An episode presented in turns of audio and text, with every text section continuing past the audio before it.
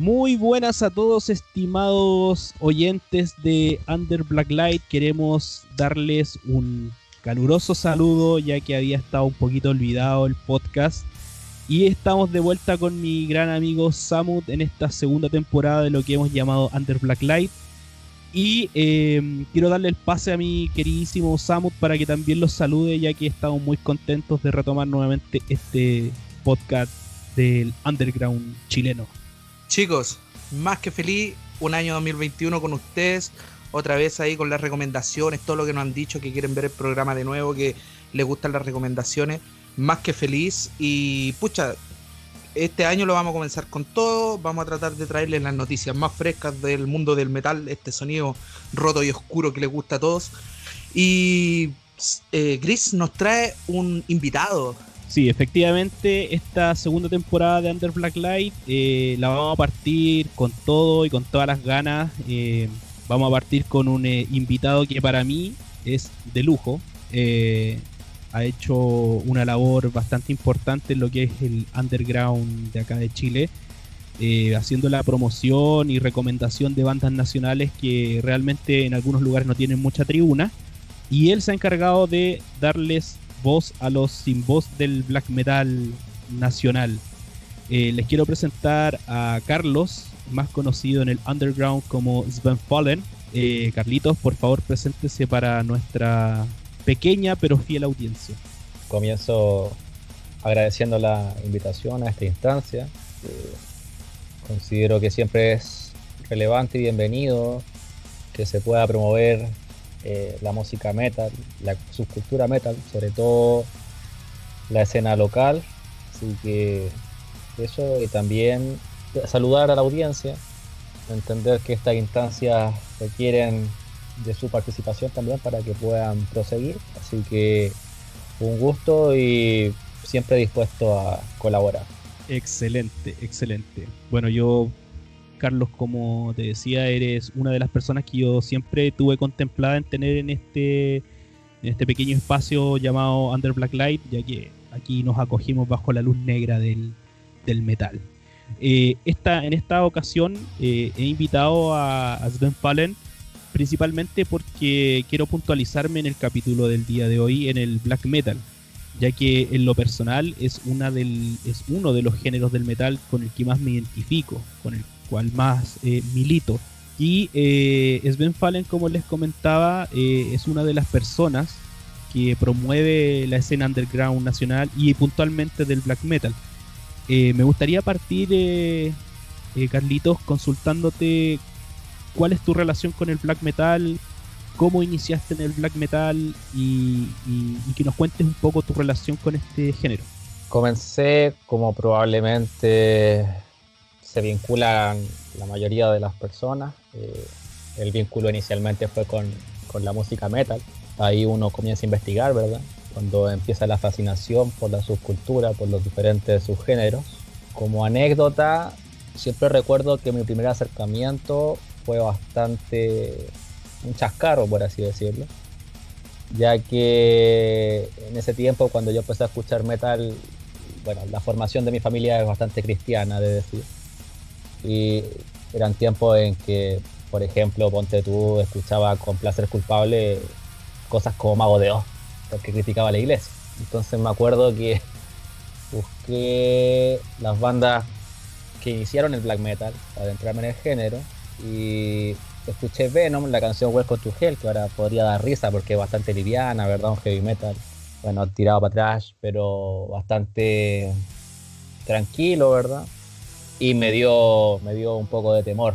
Así que no, no volví a saber del, del, subgénero hasta bastante tiempo después. Creo que ese, ese resquemor cristiano se pierde cuando uno ya empieza a escuchar música más pesada. En mi caso, creo que fue importante el thrash metal. Eh, me gustó mucho Slayer en un tiempo y eso evidentemente aleja ese tipo de, de moral y después, en ya mi acercamiento definitivo con el black metal vino cuando conocí a un personaje que ha sido muy importante en mi camino metalero, por así llamarlo, que es Bantir, que es uno de mis mejores amigos. Me acuerdo que cuando lo conocí, me pasó una, una lista de CD, en ese tiempo bueno, no me tocó ser True Evil de tener cassette de primera edición y esas cosas, ¿verdad? Uno descargaba la música de Lares y así conoció mucho de esto.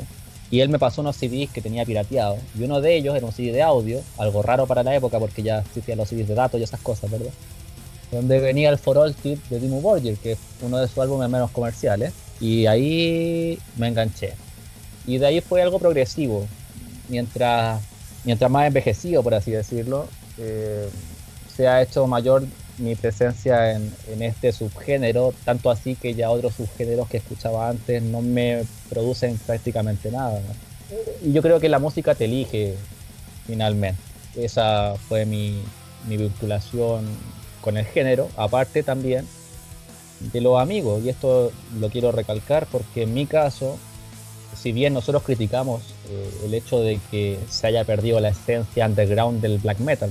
Hoy día hay gente que sostiene que el black metal ya no existe y puede que tengan razón. Em, yo no tuve vínculos con la escena local hasta hace muy poco, no, no conocía a Blacker de acá. Y fueron mis amigos con quienes nos hicimos un, un camino propio, por así decirlo. Recién ahora vinimos a vincularnos. Y eso creo que solo te lo da este fenómeno de, de lo masivo, ¿verdad? Que puede tener cosas negativas, como también en este caso yo creo que ciertos aspectos positivos. Oye, súper interesante el, camino al black metal de acá de nuestro invitado. Eh, cabe recalcar que la mayoría de la gente le pasa lo mismo. Como que comienza con bandas así como que te llegan de repente. A mí me pasó algo eh, similar con Mago de Oz, así como que llegó a mis manos. y dije, oye viejo, ¿qué es este sonido? Que, esto. Y claro, después el tema paganismo, todo eso también es atractivo. Pero después me di cuenta que es muy lineal, así por decirlo. Y me enfoqué harto en lo que fue el trash. Y bueno, acá, para recalcar de que yo soy trachero de por pero me, gusta, me encanta el sonido oscuro del black metal. Incluso una de mis bandas preferidas para, para acercarme dentro de lo que es el black metal es Dissection. Por algo creamos este espacio que se llama Under the Black Light podría preguntarte cuáles son tus influencias musicales en tu proyecto de ahora. Eh, depende del proyecto. como todo. Tenéis varios.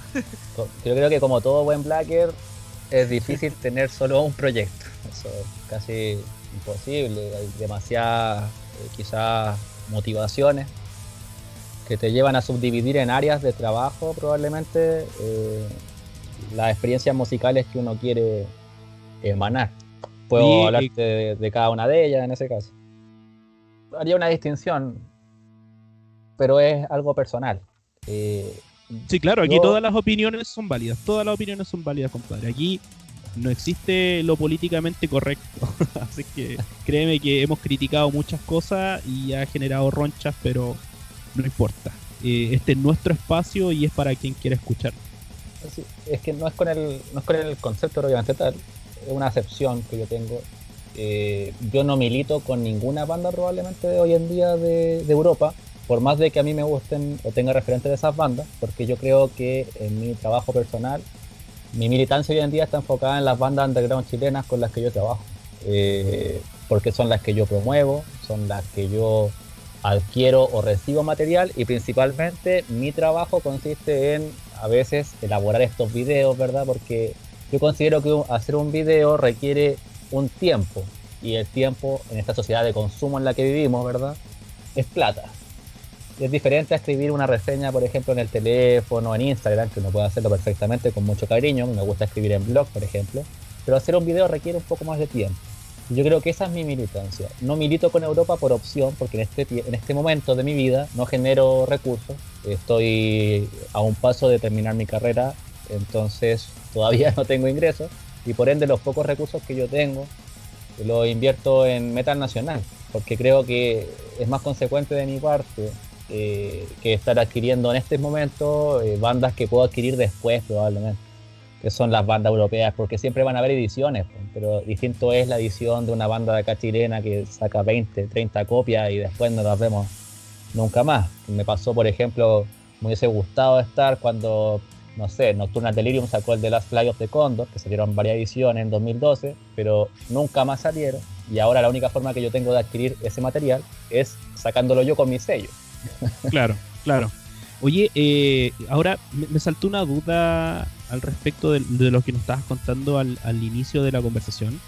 Eh, ¿Cómo fue la relación eh, con tu familia cuando comprendieron que tú estabas escuchando música que estaba en contra de, los principios que tiene mucha gente en, arraigados desde hace mucho tiempo, que es la religión? Yo creo que lo normal, en realidad eh, piensan que es una moda pasajera, Me acuerdo cuando yo me cuando adquirí el bajo, iba a ser una moda que iba a pasar.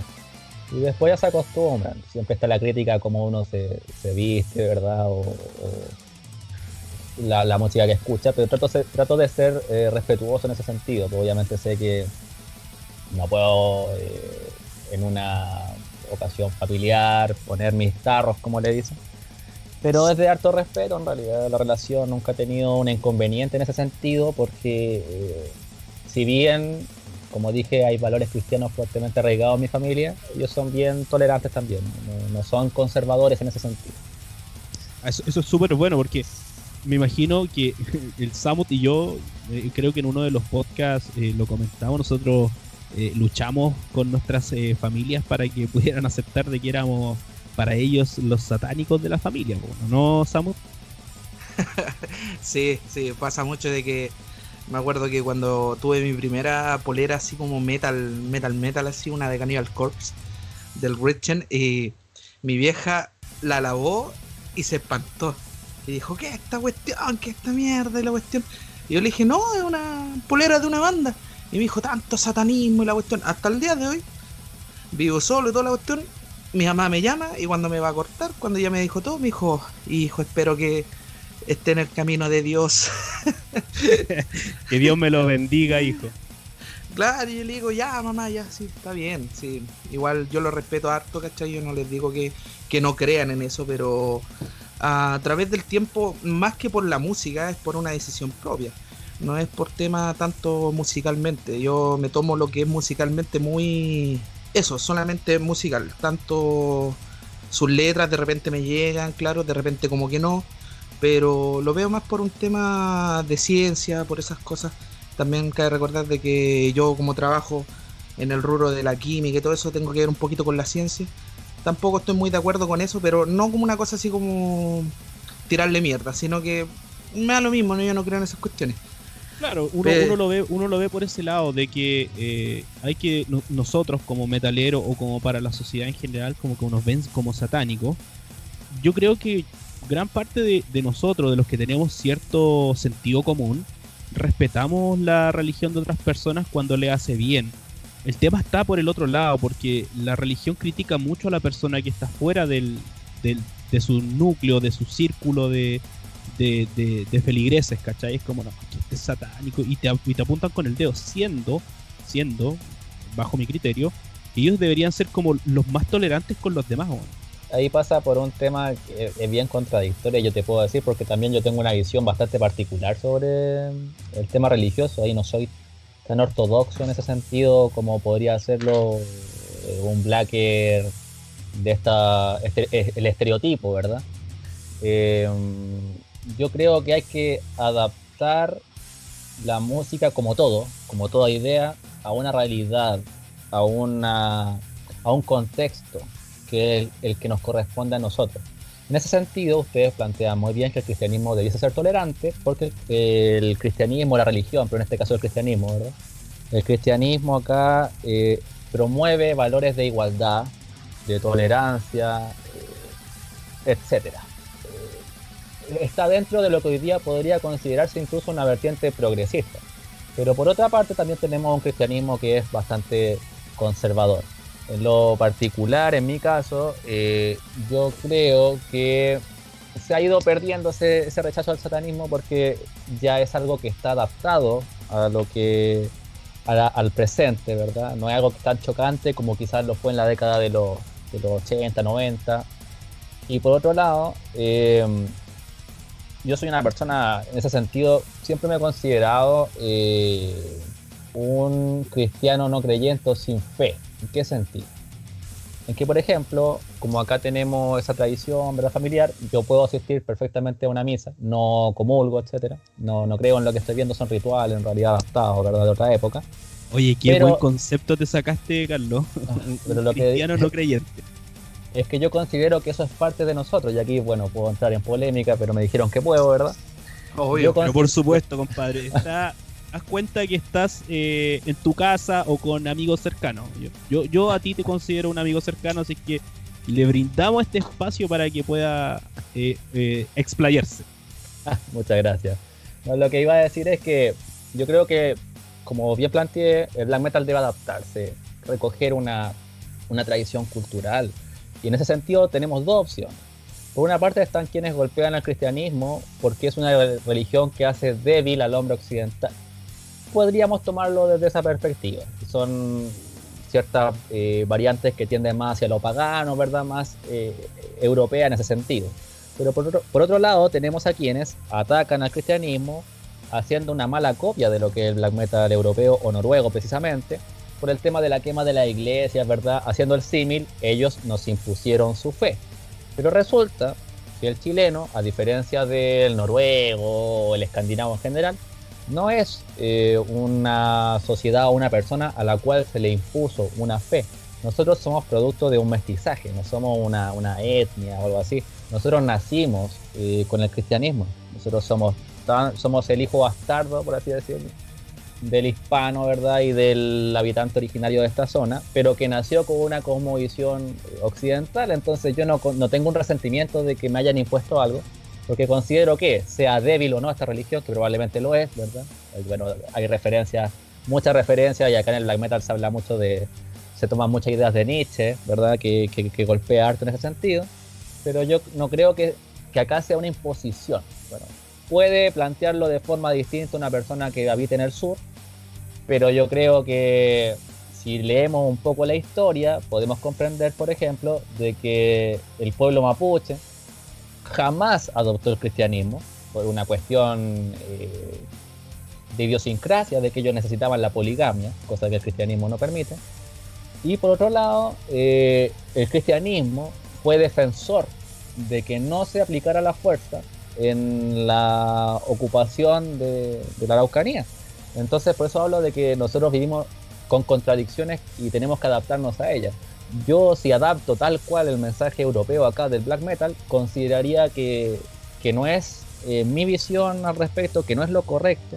Y por eso quizás yo tengo cierta diferencia con, con bandas o personas que lo ven desde una perspectiva eh, tan eurocéntrica en ese sentido, pero mal aplicada, sino como mera copia, calco y copia. Y yo creo que, que hay que ser original a la hora de construir algo, porque en el black metal es difícil evolucionar hoy en día musicalmente. Es muy difícil, sé que hay post black metal, e, etcétera. Sí, efectivamente, ahí tocaste un punto que para mí es súper importante porque hasta el día de hoy yo sigo conociendo personas que están dentro del círculo del, black metal nacional y otras personas también que son ajenas a la escena y se hacen llamar muy puristas y como que ellos no, no salen de lo que es eh, ortodoxo del black metal, o sea, se quedan mucho con el, con el contexto de la banda europea, pagana, satánica, anticristiana y adicionalmente cuestionan mucho lo que es la nueva escena o la nueva ola de black metal con el post black metal, con el DSBM, con eh, el, la innovación que se ha ido haciendo con el atmospheric black metal y, en mi opinión personal siento que eso degrada mucho lo que es la escena del black metal. Porque siento, y esta es una opinión súper personal, que siendo black metal debería apoyarse sí o sí. O sea, debería haber cierto compañerismo. En defensa del DSDM, yo como no sé hablar inglés le digo DSBM nomás.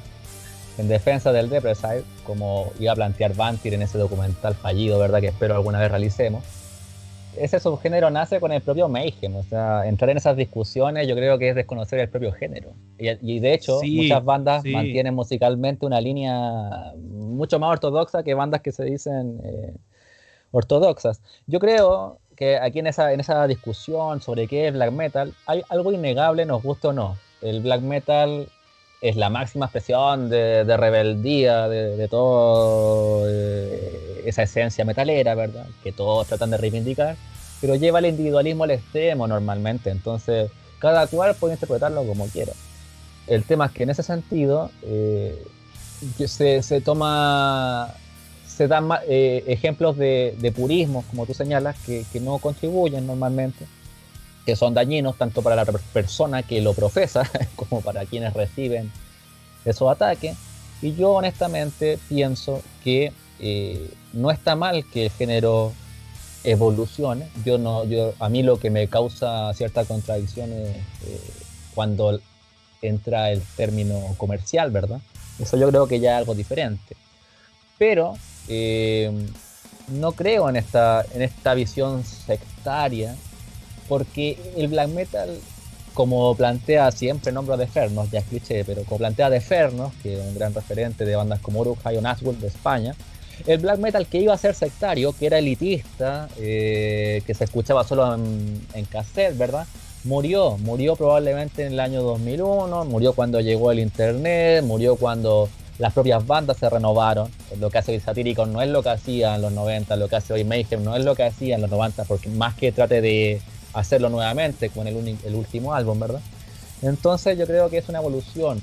Y en ese sentido, todos tenemos derecho a interpretar el black metal y a llevarlo a cabo como nosotros eh, lo sintamos. Eso de decir que es black metal y que no es black metal, yo creo que el, esa discusión se acabó cuando trágicamente eh, Bar y Euronymous pusieron fin a sus diferencias, porque quién era defensor de decir quién, cómo tenías que tocar y que tenías que solo eh, preservar una lírica y esa autenticidad llevada a la, de forma enferma, ¿verdad?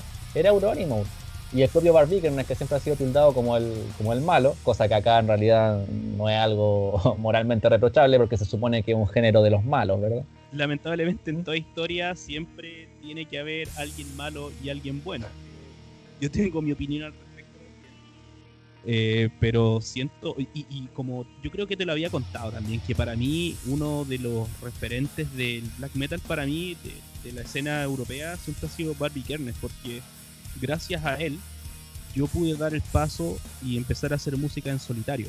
Y él precisamente es que plantea que a él no le molesta que hayan bandas que suenen como suena él o que evolucionen, etcétera, porque eso es un, es un tributo, ¿verdad? Es algo de lo que uno tiene que sentirse orgulloso, no enojar y esas cosas sectarias.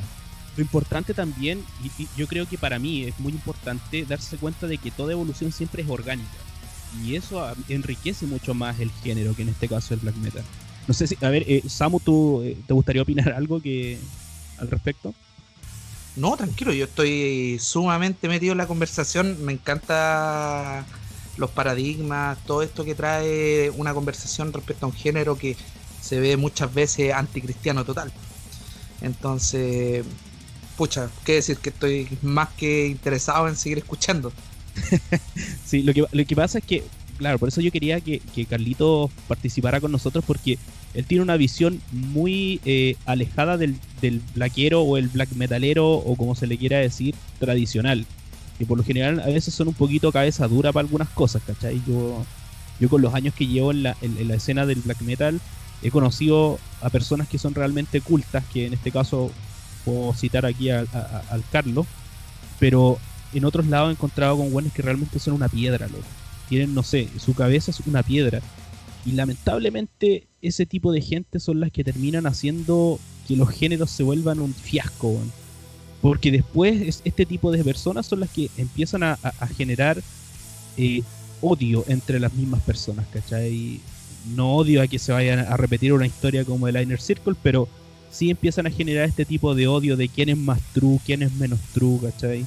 Yo también soy el hijo del MP3, pero siempre he tenido eh, la afición de tener cosas pequeñas. Aún recuerdo, Carlos, cuando me regalaste el, el, cassette de Revere the Flame, que lo tengo perdido, no lo he podido encontrar, pero lo voy a, lo voy a encontrar para poder sumarlo a la colección.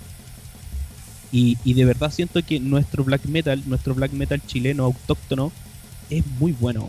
He, descubierto bandas últimamente que son muy, muy buenas y lamentablemente siguen en el underground por lo mismo, por este tipo de gente que es cabeza dura, loco, que no le da cabida en su mente a una banda chilena. Hay, hay, hay guanes que realmente no le dan cabida a una banda chilena porque ellos son True Mayhem, True Bursum, True Darktron, ¿cachai? Y esa weá, de verdad que a mí me genera un poco de, de, roncha con ese tipo de, personas. Y esperemos que, se puedan ir eh, eh, desvinculando del género, porque la idea principal es eh, enaltecer este género, porque yo también a ti, Samus, te lo he dicho varias veces, siento que el black metal que tenemos en Chile es muy bueno y en todos sus subgéneros, tanto en rock black metal, en atmospheric, en DSBM, en post black metal, hay bandas que son muy pero muy muy muy destacables. Sus trabajos son impecables. Hay talento, hay talento para hacer el, el sonido black metal, yo encuentro de que hay fantásticas bandas de death, de green, de black, de thrash. Entonces, eh, pasa mucho que la gente está muy acostumbrada a mirar este género como una salida de odio. Entonces, cuando tienen como su, su piño, podría decirse así, eh, se encasillan mucho en que ellos, ellos, ellos son los true. Y llega otra persona, a lo mejor un menor, o a lo mejor otra persona que no, no viste como ellos, y al tiro lo encasillan de poser. Oye, ¿y tú qué escucháis? No, yo escucho Metallica. Ah, Metallica. Ah, ya. Yo no sé, pues yo escucho Annihilator, pues viejo. No sé, pues escucho Vector. Y se creen más true, por eso yo encuentro viejo eh, que el, el metalero en sí, viejo, va desde, desde el más rockero varón rojo, weón, hasta el más potente black metal que exista. Pues, claro, es lo que yo siempre he dicho, lo importante es que disfrutes la música, ¿cachai? Si tú te identificáis con un género, bueno, disfrútalo, ¿cachai? Pero no matemos el metal, weón, porque de verdad que, como lo decía John Simon en una entrevista, en el caso del rock, él estaba diciendo que el rock murió, ¿cachai? Que el rock murió y murió por las nuevas generaciones, ¿cachai? Yo debo decir que quizás no ha muerto, pero lamentablemente se ha ido opacando cada vez más la escena y no me gustaría que de aquí a 20, 30 o 50 años más estemos hablando de que el metal murió, ¿cachai? Sería una pena. Porque siento que eh, lamentablemente los mismos metaleros están haciendo que, que las nuevas generaciones no, no se identifiquen con el género, porque si llega un cabro más pequeño, se le cuestiona porque no conoce más banda, porque a mí me pasó de que llegaban weones así, oye, ¿qué? ¿Tú cachai esta banda así? Ay, pero cachai esta otra, no, no la cacho, ah, entonces sería entero penca, sale de aquí la wea. Y pasó, weón, y de verdad que ese tipo de gente son las que terminan manchando toda escena, ya sea Black, Dead, Trash, Greencore, Porno Green, Cyber Green, la wea que sea, ese tipo de gente es la que se tiene que alejar del, del ambiente, bueno, siento que, no aportan en nada. Ahora pasando a otra cosa, eh, Carlito, ¿cuáles son las bandas que tú destacarías de la escena nacional? Que a ti tú digas, sí, estas bandas realmente son bandas que le aportan al género. Oh, compleja, compleja pregunta. Sobre todo porque hay tantas bandas y con tan distinto aporte quería comentarle a, a Samot, ¿verdad? Eh, una pequeña acotación. Probablemente la gente llega al black metal por el satanismo, normalmente. Claro. Porque es lo que atrae. Pero posteriormente, así como cuando uno siempre dice que ingresó al metal escuchando Iron Maiden o bandas de heavy, ¿verdad?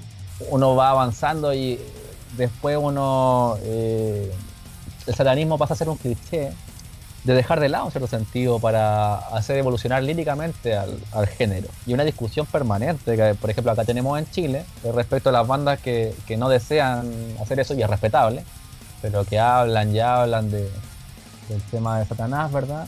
Siendo que hoy en día, por ejemplo, el tema de Satanás no es para nada contestatario. Y el black metal nació para expresar rebeldía. Eso yo creo que, creo que es una discusión bastante interesante dentro del, del propio género. Quería acotar eso. Eh, respecto a las bandas que yo destacaría, bueno, hay que tener distintas visiones en términos de, de, lo que significan a nivel global, de lo que es el metal a nivel global, ¿verdad? Uno no puede dejar de mencionar a las bandas con mayor peso comercial o que son más importantes en cuanto a términos de visita, etcétera, ¿verdad? Que yo ahí ubicaría eh, Soul Sister, eh, Daisy Rae, hay una banda del sur que nunca me acuerdo el nombre, que yo sé que tú te la sabes, no es porque no apoye esa banda particularmente, pero no suelen llamar mi, mi atención en un tema de, de gusto. Respecto a las bandas que yo creo que sí aportan, eh, te podría nombrar, por ejemplo, bueno, tengo que, que comenzar probablemente con 1879, más allá de los acuerdos o desacuerdos que pueda tener. Yo creo que es una banda que nos permitió a muchos, nos abrió camino a, rescatar, eh, a rescatar el legado nacional, por así decirlo, de la historia de Chile, algo que no, que no se había hecho. Quizás Juan Guilén tímidamente lo hizo en su momento antes de, de enfocarse en lo personal, ¿verdad? Pero yo creo que ellos, eh, para mí, marcan una influencia relevante. Encuentro muy original lo que hace Aume, Aum se pronuncia probablemente, porque como planteé la discusión sobre satanismo, ¿verdad? Lo que hace esa One Man Band es plantear un satanismo folclórico arraigado en las diversas creencias, tanto hispanas como de todos los pueblos originarios de Chile, lo que me parece realmente asombroso, o sea, darse esa pega de hacer eso, eh, líricamente me parece titánico. Eh, otra banda que puedo mencionar, eh, bueno, en el tema de, de Depressite, ¿para qué vamos a hablar? Porque yo creo que está Neblinum que logró a mí me sorprende, ¿eh? porque me sorprende que hay una banda chilena de la cual te hable gente de otros países y que son fans. O sea, ahí puedo decir que hay fans. Que a mí me molesta esa palabra, me molesta cuando dicen que hay bandas que tienen fans. Pero acá sí se da el caso, se da. Eso puedo, puedo dar fe de ello, porque cuando uno hace el video te comenta gente que realmente, por ejemplo, dicen yo me suscribí porque eh, pensé que iban a haber más videos de esta banda.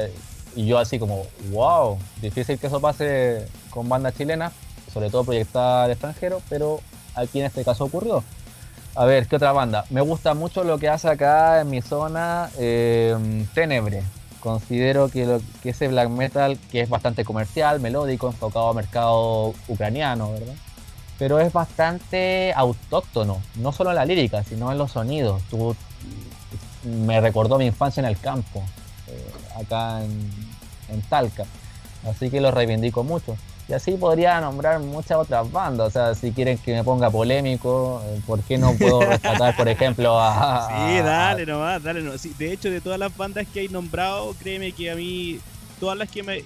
Eh, Aume, una de las bandas que a mí me gusta bastante. Los muchachos de Tenebri, lo, los pude ver en vivo, también me encantan. Pero dale nomás, dale nomás. Aquí, de hecho, Samus te aseguro que debe estar con lápiz y papel en mano para Así tomar es. notas de, la, de, la, de las bandas que estáis no- nombrando. No, pero sim- simplemente.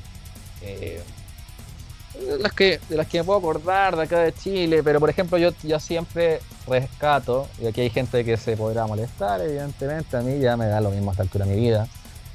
Yo comparto mucho la visión de que el metal tiene que ser eh, incorrecto, más allá de si yo comparto o no la visión política, filosófica, etcétera. Eh, yo rescato, por ejemplo, lo que hacen bandas como Sub Imperium. De hecho, una entrevista que ellos eh, me concedieron en una oportunidad en una sign que yo saqué y que terminó publicada hasta en Ecuador, no tenía idea. Eh, me pareció súper relevante en cuanto a la crítica que ellos hacen de la escena nacional, de lo cómodo que están, de no incomodar, de que puta, si yo hago un videoclip de que un cura me violó cuando chico, Weón, esa weá hoy en día es normal, todo el mundo encuentra que está mal hecho, o sea, es, es casi bueno, es bueno, es una moral, es moral, y para mí el black metal tiene que ser amoral. Y lo que hace esa banda hoy en día, que hoy es súper peligroso tener una visión disidente de la sociedad, ya sabemos cómo están las cosas, ¿verdad? Te funan, A mí me parece funan. suma... Sí, sí, derechamente te funan. Me parece sumamente rescatable lo que hacen los muchachos y muchas bandas más en ese estilo que podría mencionar, pero ahora quizás no me acompañe la memoria. Mol Futun también, que salió ahora rescatando el legado de un folk black metal, también desde una posición que no es indigenista, porque en serio, si tú me vayas a hablar de los mapuches, que hay muchas bandas que hablan de los mapuches, no me hables de que fueron unos pobrecitos que vinieron a conquistarlo y se dejaron perder, pues, si tenemos años y años hablando de lo valientes que eran, que ellos saqueaban, eran como los vikingos, pues, cuando hacían malones, ¿verdad? Eh, háblame de su visión heroica, de los guerreros que eran, ¿cachai? Eso a mí me parece súper rescatable hoy en día.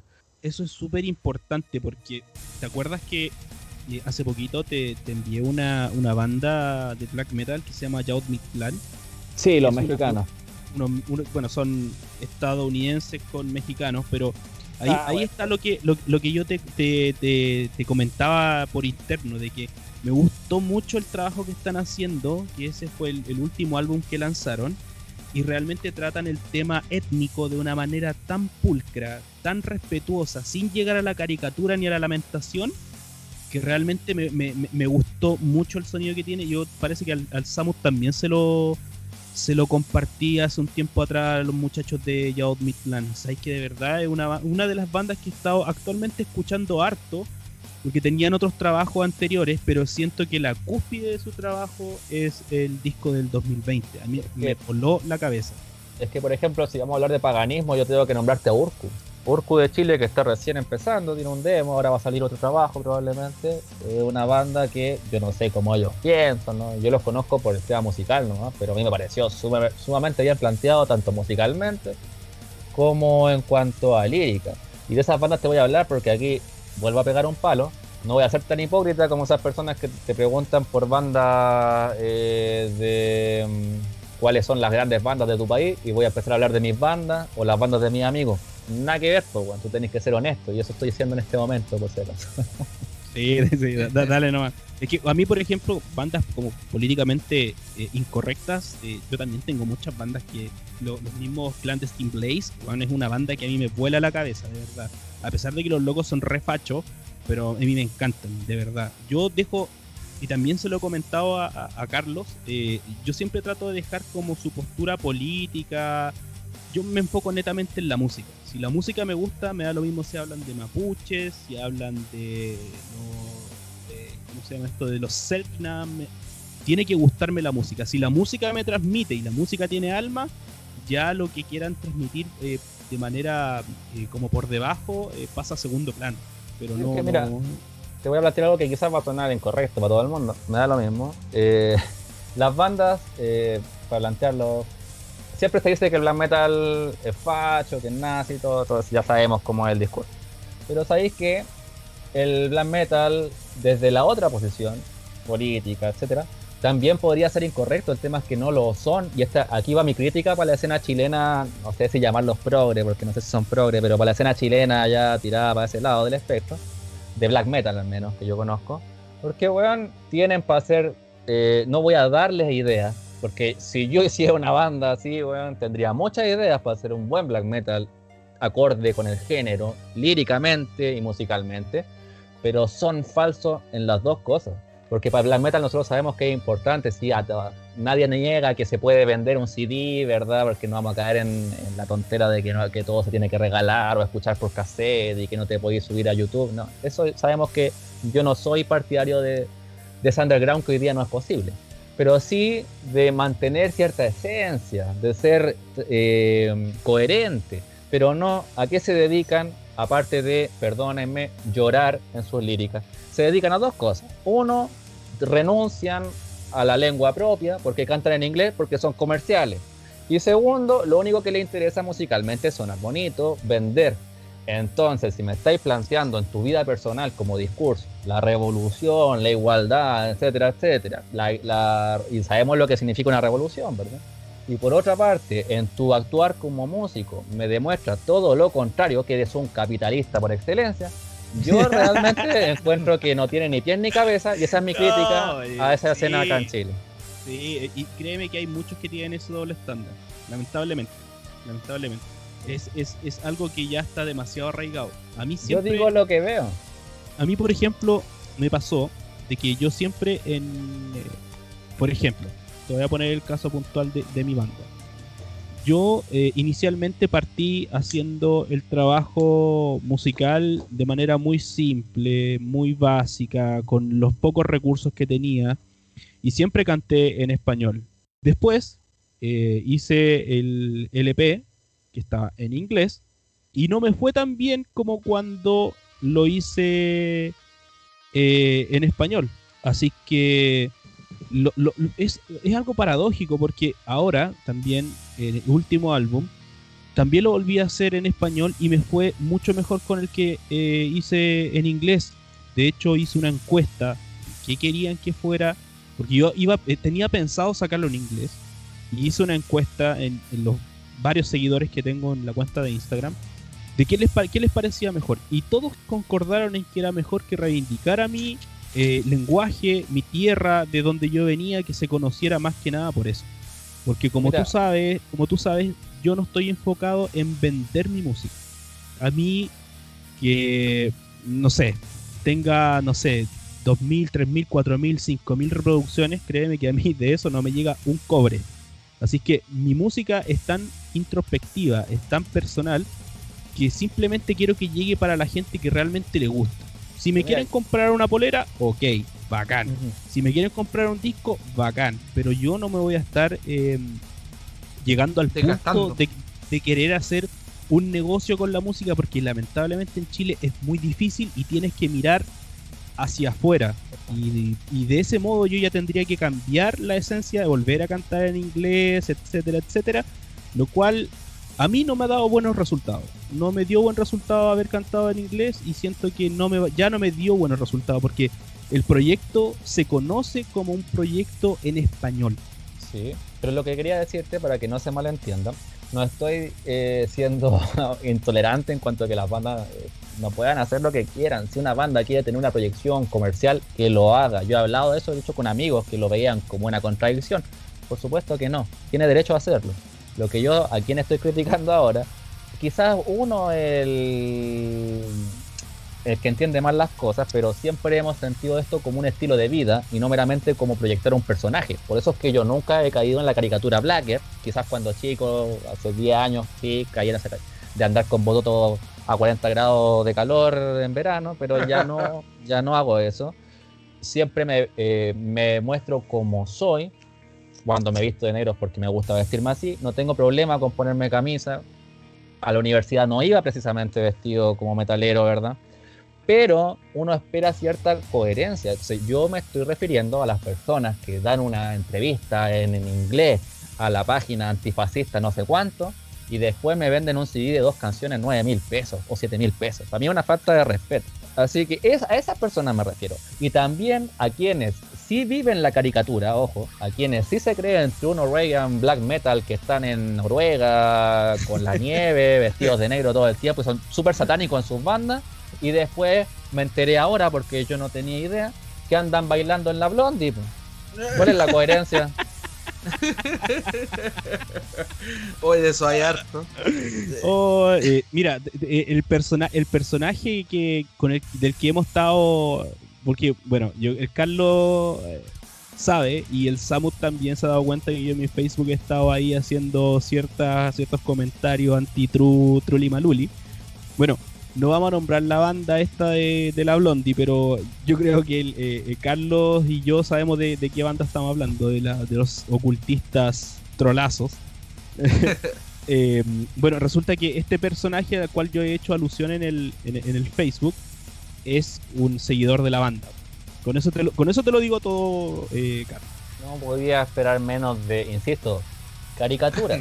si tú quieres vivir la música, no tienes por qué ser una caricatura, pero bueno, pues vamos a entender con personas que quizás crean que las redes sociales son más relevantes, porque está bien, yo a lo mejor me gusta, ¿cachai? Sacarle una foto al CD que estoy escuchando, es bacán. Pero yo no sé cómo hay gente que lo hace todo el tiempo, weón. Todo, weón, que escuchan, te suben el. y para aparentar, weón, disfrútalo para ti. Yo no entiendo a la gente, pero bueno. O sea, yo, yo subo mis materiales, pero debo ser honesto, no todos mis materiales son primera edición europea, full pro. también tengo.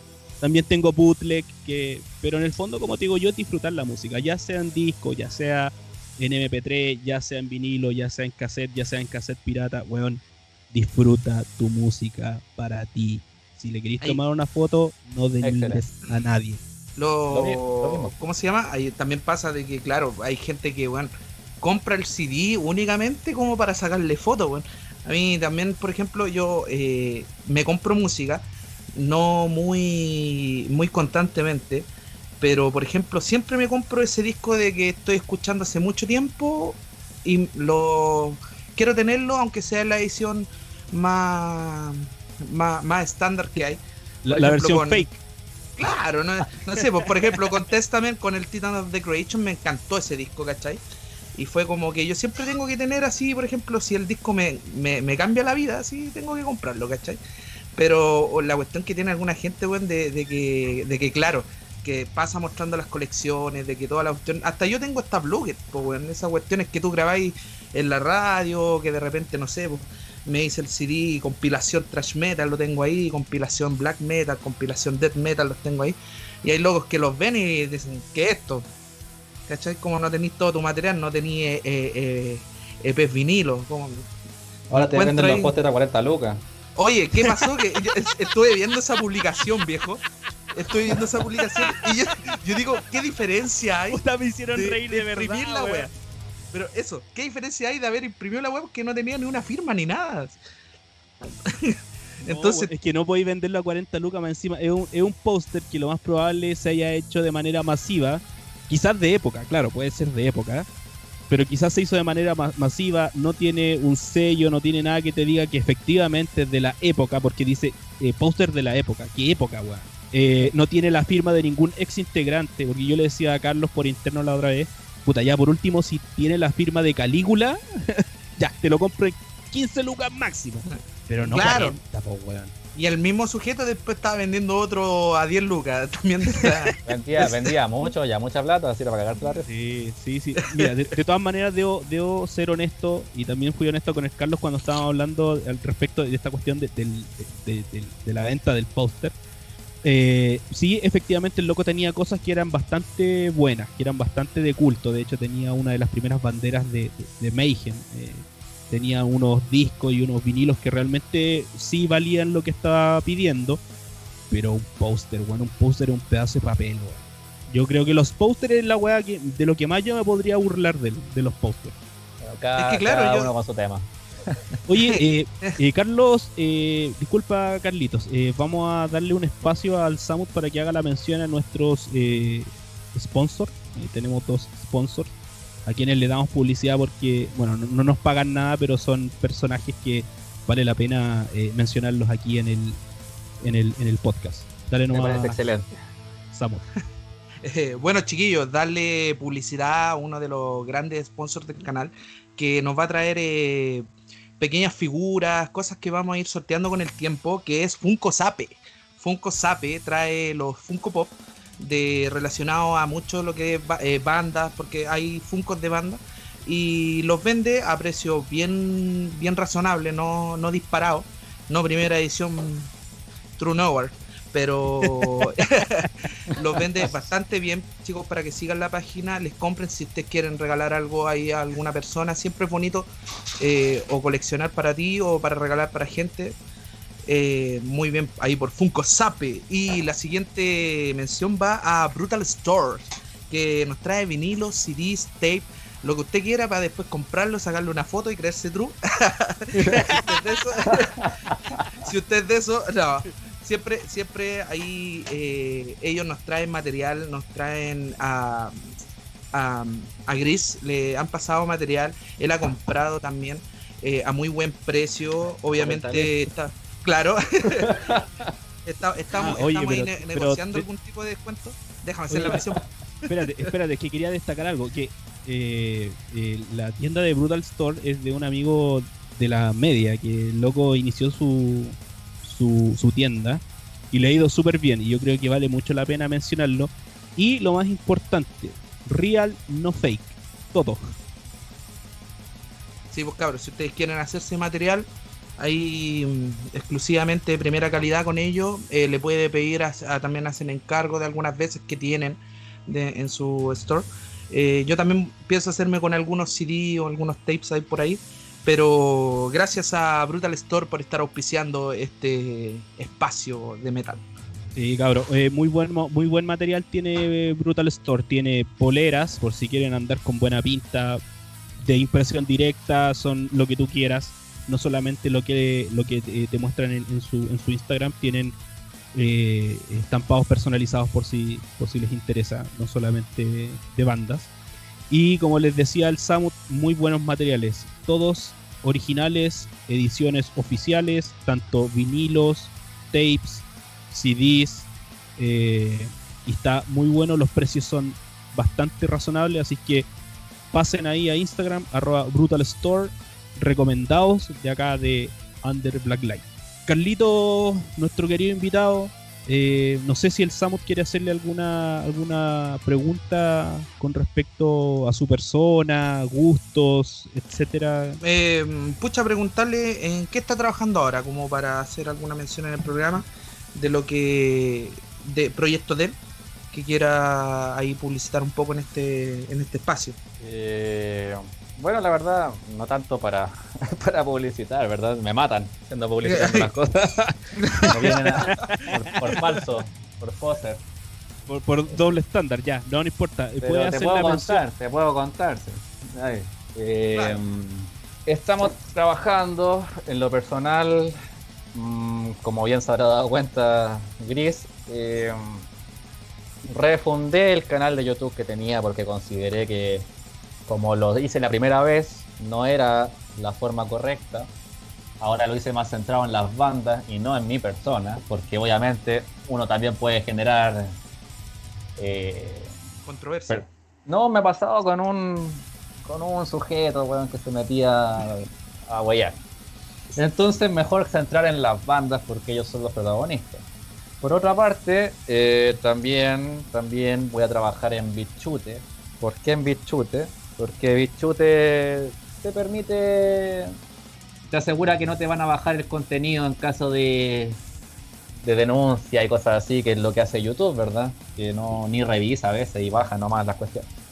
En, el siguiente caso también estoy trabajando en colaborar con distintas iniciativas locales en cuanto al tema de sello, ¿verdad? Eh, yo apoyo, aquí no soy miembro, pero apoyo al sello Underground Alcohol Records. Me parece que el trabajo que han hecho desde el año pasado en, en promover eh, black metal under chileno ha sido bastante bueno. También se han abierto eh, a otras bandas.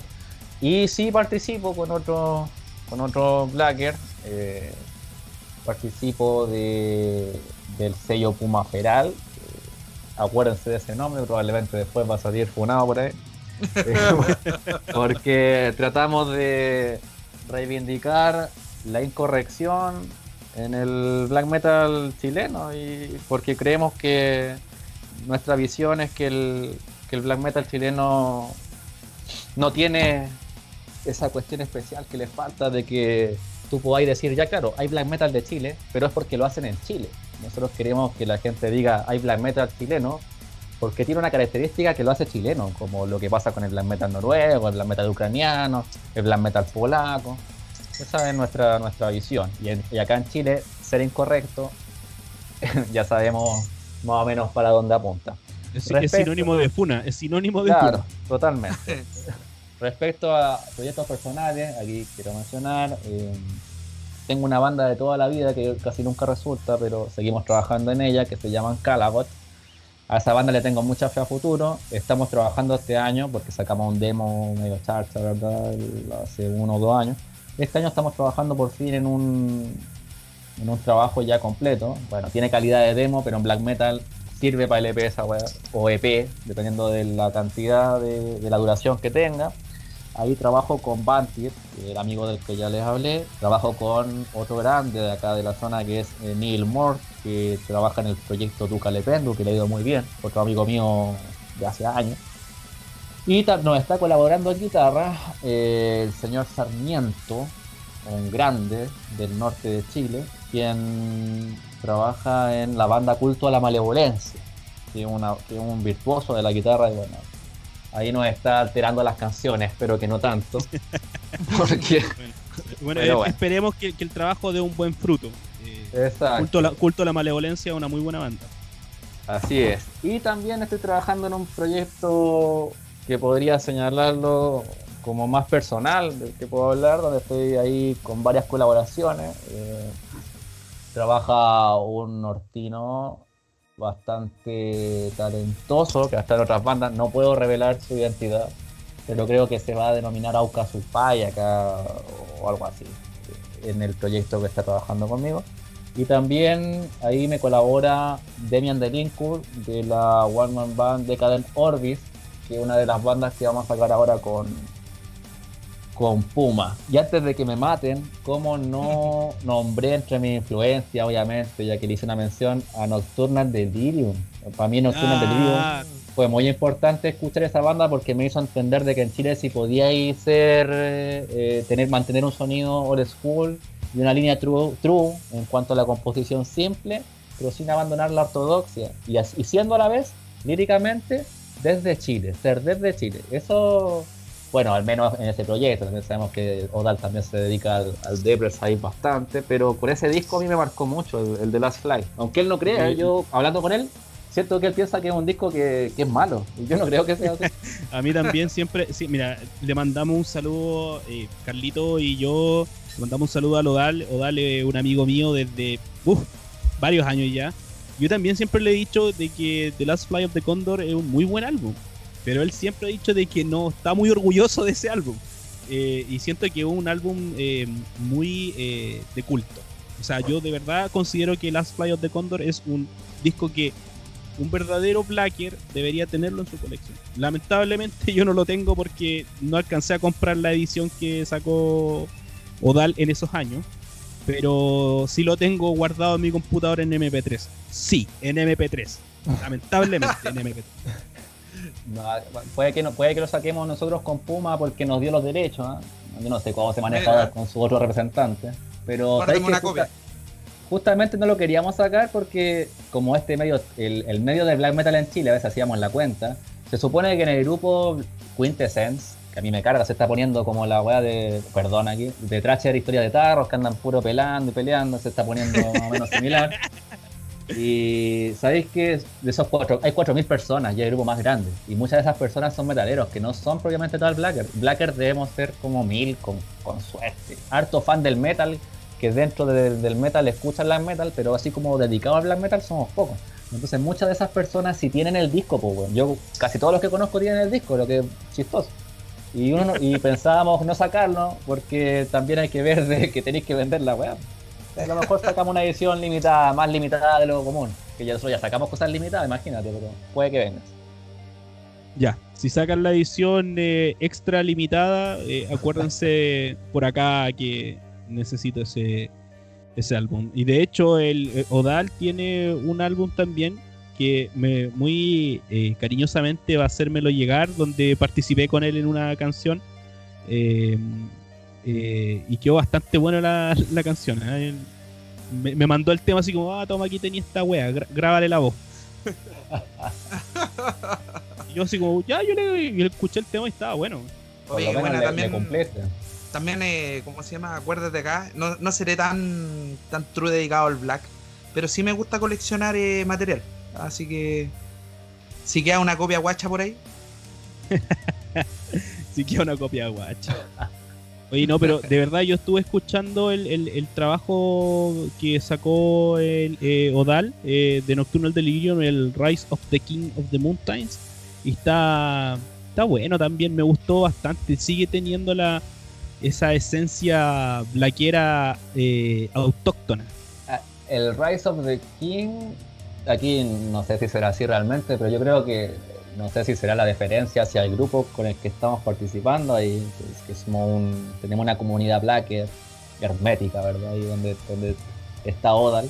No sé si fue, si fue por respeto a nosotros o no sé, pero yo creo que es el, el trabajo mejor logrado que ha hecho, con un sonido más claro. Y eso que tuvimos una discusión que algún día revelaremos al mundo sobre la calidad del que me había mandado al principio.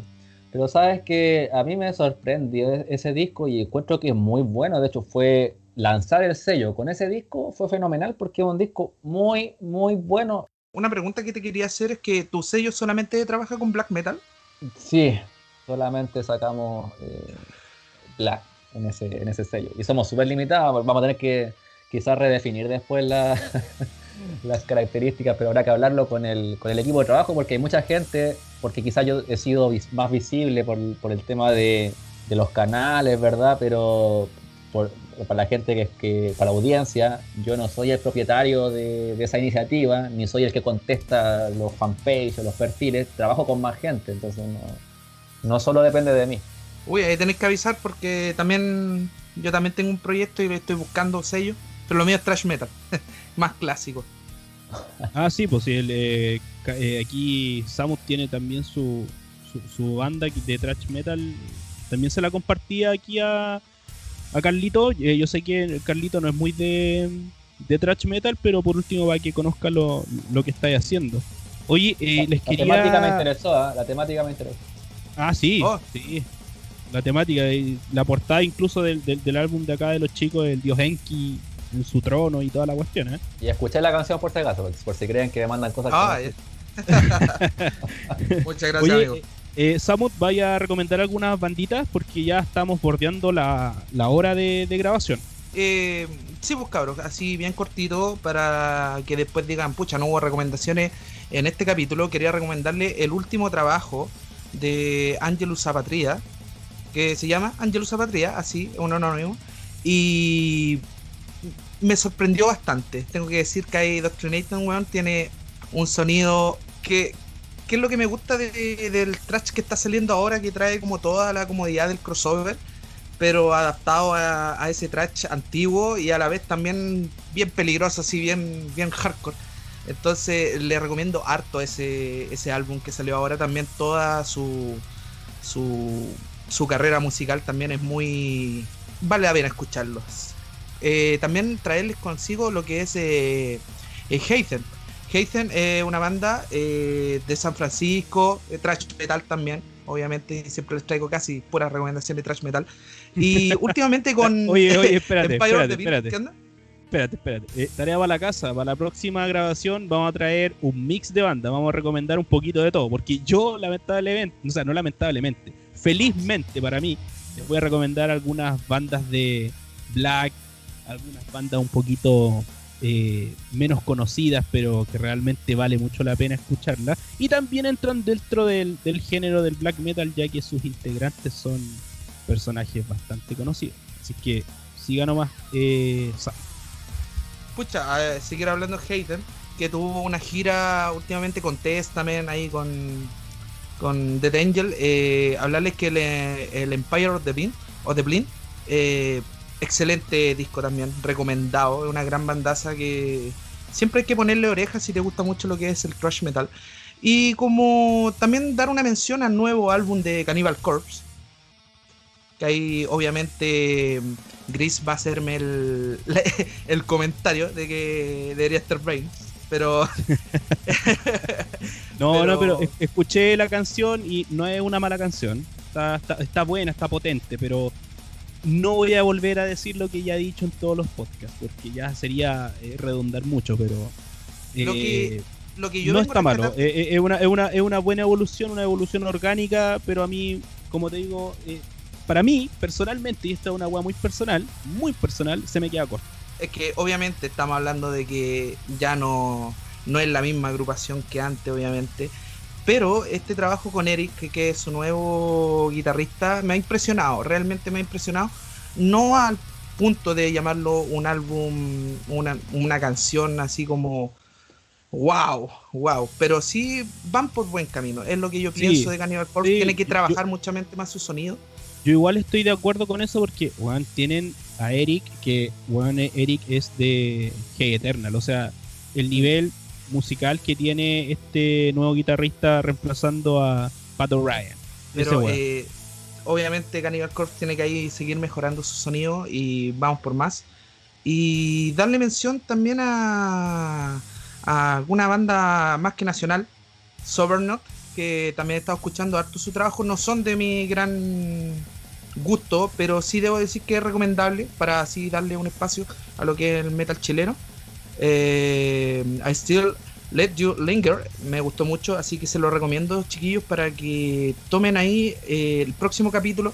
Se vienen más recomendaciones de Trash, obviamente, más recomendaciones de Black, de Dead. Vamos a estar hablando de obituario. Este es un capítulo muy especial. Sí, sí, yo voy a hacer eh, unas menciones eh, bastante honoríficas y al final les voy a tirar una papita. una papita bastante antigua porque les voy a recomendar un álbum del 2009, pero vale la pena escucharlo rotundamente. Quiero eh, eh, mencionar eh, el cumpleaños del señor Vikernes, quien estuvo de cumpleaños y cumplió 48 años en este planeta. Yo creo que uno de los personajes más importantes dentro de la escena negra de Noruega. De verdad que para mí, como ya lo dije anteriormente, es una gran influencia musical y le hacemos la mención honorífica aquí en Under Black Light. También vamos a recordar al gran hit de la banda Abruptum, quien también este año eh, cumplió un año más de su fallecimiento. 44 años eh, falleció este personaje. Abruptum también fue una banda de las cuales yo partí escuchando black metal. Y también eh, recordar, mencionar el natalicio de Nordavid del disco de, de la banda o disuelta banda Storm, eh, quienes sacaron un, un, solo álbum y yo creo que es un álbum eh, influyente en muchos aspectos. Eh, ¿Cómo no lo vamos a mencionar? Yo estoy seguro que a Carlito, aquí a nuestro invitado, es uno de los discos que le trae mejores recuerdos. este disco Storm, de Storm, el Nordavid, cumplió 26 años, loco. 26 años desde que se lanzó esta obra. Yo favorablemente tengo la, la, dicha de tener este álbum en físico.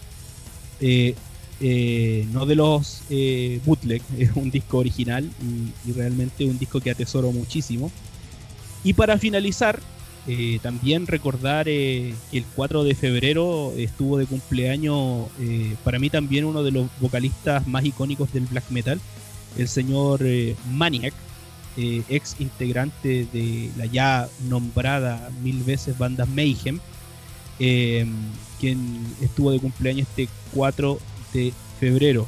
Ya está bastante eh, avanzado este, este joven, este joven, este músico en su edad, ya tiene 52 años y también para mí es un gran referente Maniac, especialmente con su trabajo que hizo en, Mayhem.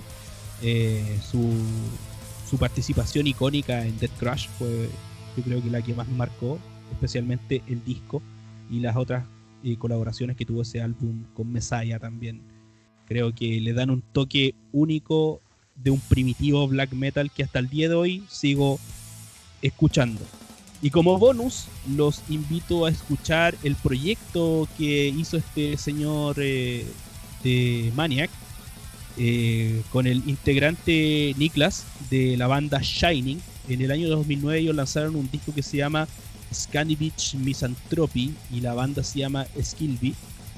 Yo los invito a que escuchen este trabajo. Por favor, dense el tiempo de escuchar este trabajo de inicio a fin porque es un viaje a la locura, a la oscuridad, a la misantropía, al odio. De verdad, escuchen este álbum de este personaje tan eh, notorio en la escena del black metal y, tan controversial, ya que eh, estos mismos personajes, Niklas de Shining y el mismo Maniac, se han eh, besado en el escenario, han hecho actos medios que se escapan un poco del, del concepto True Blacker, pero de verdad, para mí, el trabajo de Skidlick vale mucho la pena de que lo escuchen. Recuerden, Skandinavich Misanthropy. Vean el video que está en YouTube, el video oficial, y, o si quieren escucharlo traducido, se van a dar cuenta que es un verdadero viaje. Ahora me gustaría eh, invitar a Carlitos, nuestro querido invitado del día de hoy, si él eh, quiere hacer algún tipo de recomendación de alguna banda para que nuestros pequeños y queridos auditores eh, quieran ponerle orejita. La verdad, no tengo nada en mente en este minuto.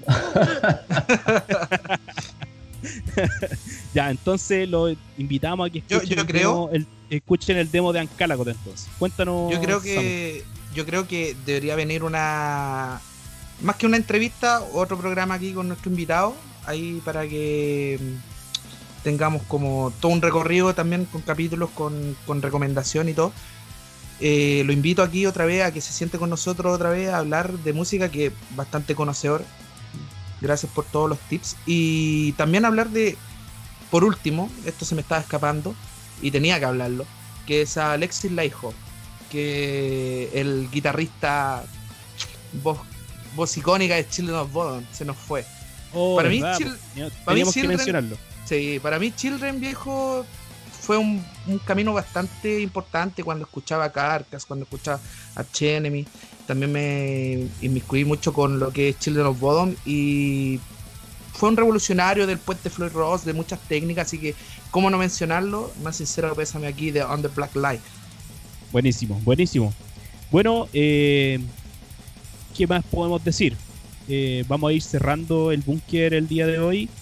Eh, le doy las gracias a Carlitos Sven Fallen en, YouTube para que vean lo que él, lo que es su trabajo. Es un trabajo muy honesto, muy eh, valorable en cuanto a lo que es la escena chilena donde se promueven bandas que él mencionó aquí mismo, bandas que a mí también me gustan. Así que los invito a que pasen por su canal. Obviamente eh, es una, son reseñas muy neutrales. Aquí eh, cabe destacar. Carlitos tiene su opinión en cuanto a la escena. Yo creo que todos tenemos una, una opinión respecto a la escena de Chile en todos los géneros. Y quiero destacar su trabajo porque ha sido muy, muy valorable, especialmente para mí. así que le doy las sinceras gracias por habernos acompañado el día de hoy eh, en este podcast que es bastante underground y como les siempre he, destacado en el, en, el, podcast, aquí hablamos como fans del metal. Aquí tratamos de quitarnos un poco las etiquetas de Blacker, Thrasher. Tratamos de hablar de más que nada como fans de la música. Y eh, le reitero las gracias a Carlito te agradezco mucho que nos hayas brindado este tiempo para poder eh, también ser tu voz y pudieras eh, expresarte libremente. Acá cabe todo en este podcast. Somos eh, realmente el búnker 666. Así que, Carlito, algunas palabras al cierre junto con Samut. Y en lo personal, insisto en, o reitero, mejor dicho, en darle las gracias a ambos por permitirme participar de este espacio deseo que siga creciendo, ¿verdad? Porque no, creo que el under se pierda porque más personas escuchen algo. De hecho, ya el metal es bastante marginal a nivel mundial como para escandalizarse por eso. Así que eso, desearles nuevamente éxito y pueden contar conmigo para lo que para lo que requiera. No hay problema Muchas gracias, pues amigo. Y con esto nos estamos despidiendo, chiquillos. Recuerden apoyar la escena, buscar el material, apoyar a nuestro invitado también. Eh, de las bandas que le hablamos también, escúchenla. Siempre es bueno escuchar, dar su opinión sobre las cosas. Y que esto siga creciendo, chicos. Somos Under Black Light. Muchas gracias. Así es. Muchas gracias, estimados amigos. Eh, cerramos el capítulo del día de hoy. Gracias a los que lleguen a escuchar esta eh, este, este podcast. Síganos en arroba under light y nos vemos, si se puede, la próxima semana. Chao, chao.